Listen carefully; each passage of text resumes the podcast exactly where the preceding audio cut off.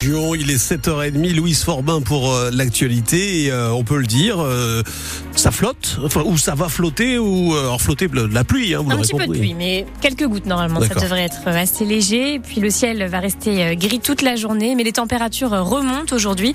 Il fera jusqu'à 10 degrés à Saint-Léonard, 8 à Sachin et à Valenciennes. Victoire hier soir pour Valenciennes en Coupe de France de football. Le club se qualifie pour les huitièmes de finale après une victoire 2-1 face au Paris FC. Le VAFC était mené dès la dixième minute sur un but de Kebal, mais a su inverser le cours de la partie avec l'égalisation de son jeune milieu de terrain Manga Fodé Ondoa au quart d'heure de jeu. Son coéquipier Julien Masson a marqué le deuxième but à la 47e, son premier but depuis quatre ans en match officiel. L'entraîneur valenciennois Ahmed Kantari voit beaucoup de bonnes choses dans cette victoire. La première des choses, c'est le résultat. On sait qu'un match de coupe, c'est on, se qualifie ou on, reste sur le côté. Donc nous, on se qualifie. On verra au, prochain tour, mais euh, on a mérité de, passer ce tour-là. Euh, il faut voilà, bien sûr capitaliser sur ce résultat, mais moi je, veux analyser le résultat, mais je veux analyser aussi le contenu. Et mes joueurs ont fait un match euh, plein d'allant, plein d'envie. ils ont mis beaucoup de beaucoup d'intensité, et, et ça c'est une juste récompense pour eux la victoire et la qualification. Le coach valenciennois Ahmed Cantari au micro d'Adrien Bray. Hier, défaite pour Dunkerque face au Puy-en-Velay. Les Dunkerquois se sont inclinés de buts à 1. Et cet après-midi, ce sera au tour du LOSC de tenter de se qualifier pour les huitièmes de finale de la Coupe de France. Lille joue contre le Racing Club de France à 17h30. Un match à suivre en direct sur France Bleu Nord. Retrouvailles avec son public réussi pour Gravelines. Le club de basket a remporté hier son premier match à domicile depuis l'incendie de Sportica le 25 décembre dernier. Victoire arrachée lors des derniers instants de la rencontre grâce à un shoot à trois points de l'américain Chris Babb. Le BCM reste pour le moment 17e de proie et relégable. Gravelines jouera de nouveau à Calais mardi prochain en Coupe d'Europe FIBA avant de s'installer au Stade Flandre de Dunkerque pour jouer en alternance avec les handballeurs de l'USDK.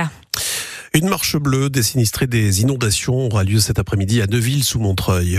Le rassemblement débutera à 14h à Neuville pour finir devant l'hôtel de ville de Montreuil-sur-Mer. Les sinistrés veulent interpeller les élus locaux pour ne plus jamais revivre de telles inondations. Hier, c'est dans l'Audomarois que les sinistrés de Clermarais se sont retrouvés pour échanger avec les élus de la commune sinistrée où s'était rendu il y a dix jours le premier ministre Gabriel Attal. Parmi ces sinistrés, Ludivine Royer, elle a emménagé en 2019 dans sa maison au milieu du Marais avec son mari et leurs deux enfants.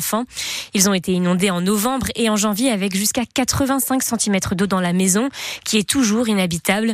Ils savaient évidemment qu'ils vivaient en zone inondable, mais Ludivine Royer n'imaginait pas connaître une telle hauteur d'eau. Ah bah ça c'est sûr, hein, on, le savait, hein, on avait conscience qu'on avait acheté un, coin de paradis qui pouvait euh, se passer en enfer euh, d'une minute à l'autre, on le savait, mais on s'attend jamais à des hauteurs pareilles. Ça, dans les documents administratifs, dans les documents qu'on signe chez le notaire, euh, bah voilà, on ne pense pas à ce pire. On pense à l'écrin de verdure, au bonheur d'acheter un nouveau projet. on pense pas au pire. Et là, malheureusement, c'est vraiment le pire qui nous est arrivé. Donc oui, effectivement, parle de crues exceptionnelles. Donc avant, on arrivait à se battre. Maintenant, on n'y arrive plus. Donc est-ce que c'est la nature qui reprend ses droits ou est-ce que c'est l'homme qui a construit au mauvais endroit? Je sais qu'on a passé de bons moments ici en famille, mais là, il faut vraiment se serrer les coudes et il faut vraiment, vraiment euh, aller chercher loin pour avoir les bonnes images. Parce que là, ça fait presque trois mois hein, qu'on ne voit que le mauvais. Là, on s'en sort pas. Des propos recueillis par Stéphane Barbereau.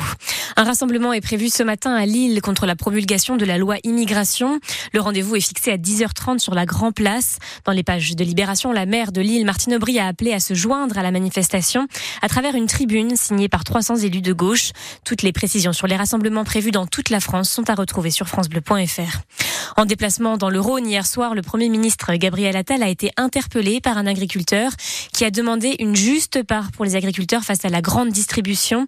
Les manifestations et blocages d'agriculteurs se poursuivent, notamment en Haute-Garonne sur l'A64. L'autoroute est bloquée depuis deux jours. Pour tenter de répondre à la colère des agriculteurs, Gabriel Attal recevra demain soir le patron de la, de la FNSEA et le syndicat Ali Jeunes Agriculteurs. Coup d'envoi de la saison carnavalesque hein, hier soir. Le traditionnel bal du chat noir s'est déroulé hier soir au Cursal à Dunkerque. L'année dernière, l'événement n'avait réuni pas moins de 10 000 personnes et cette année encore, toutes les places ont été s'était vendu en quelques jours. Un orchestre et trois DJ étaient présents toute la nuit pour faire danser les participants. Le bal s'est fini au petit matin aux alentours de 6 heures. Dernière chance aujourd'hui pour monter sur la grande roue de Lille. Elle Oh. pliera à bagages ce soir. Oh. Et oui, le premier tour est à 10 heures et le dernier à minuit. Et le manège L'Idéal Chenille, place du théâtre, partira en même temps.